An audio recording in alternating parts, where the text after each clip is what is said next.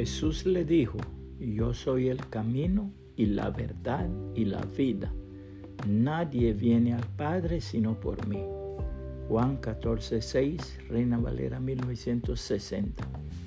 Cada paso hacia Dios.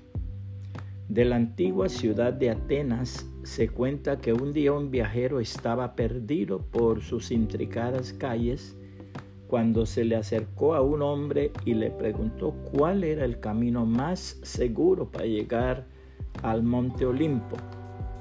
El hombre a quien le preguntaba no era otro que el filósofo Sócrates. A esto le dijo el filósofo en tono solemne y señalando hacia un punto fijo. Haga sencillamente que cada uno de sus pasos se encamine a esta dirección.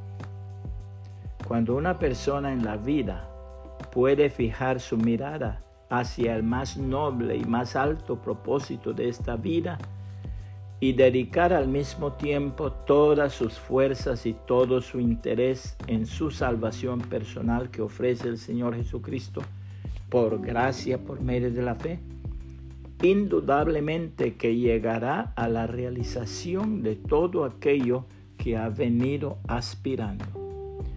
El apóstol Pablo dice lo siguiente en la palabra de Dios.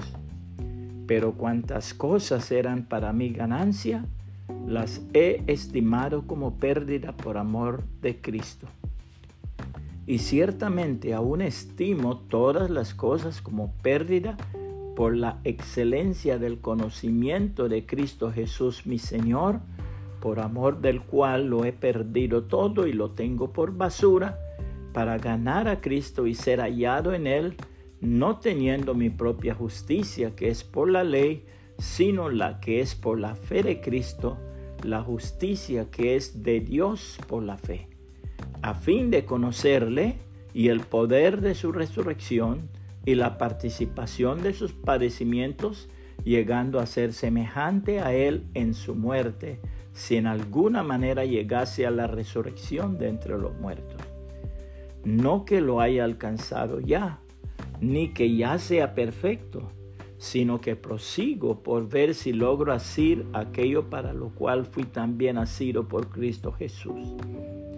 Hermanos, yo mismo no pretendo haberlo ya alcanzado, pero una cosa hago, olvidando ciertamente lo que queda atrás y extendiéndome a lo que está delante, prosigo a la meta, al premio del supremo llamamiento de Dios en Cristo Jesús. Filipenses 3, 7 al 14, Reina Valera 1960. Puede compartir esta reflexión y que el Señor Jesucristo le bendiga y le guarde.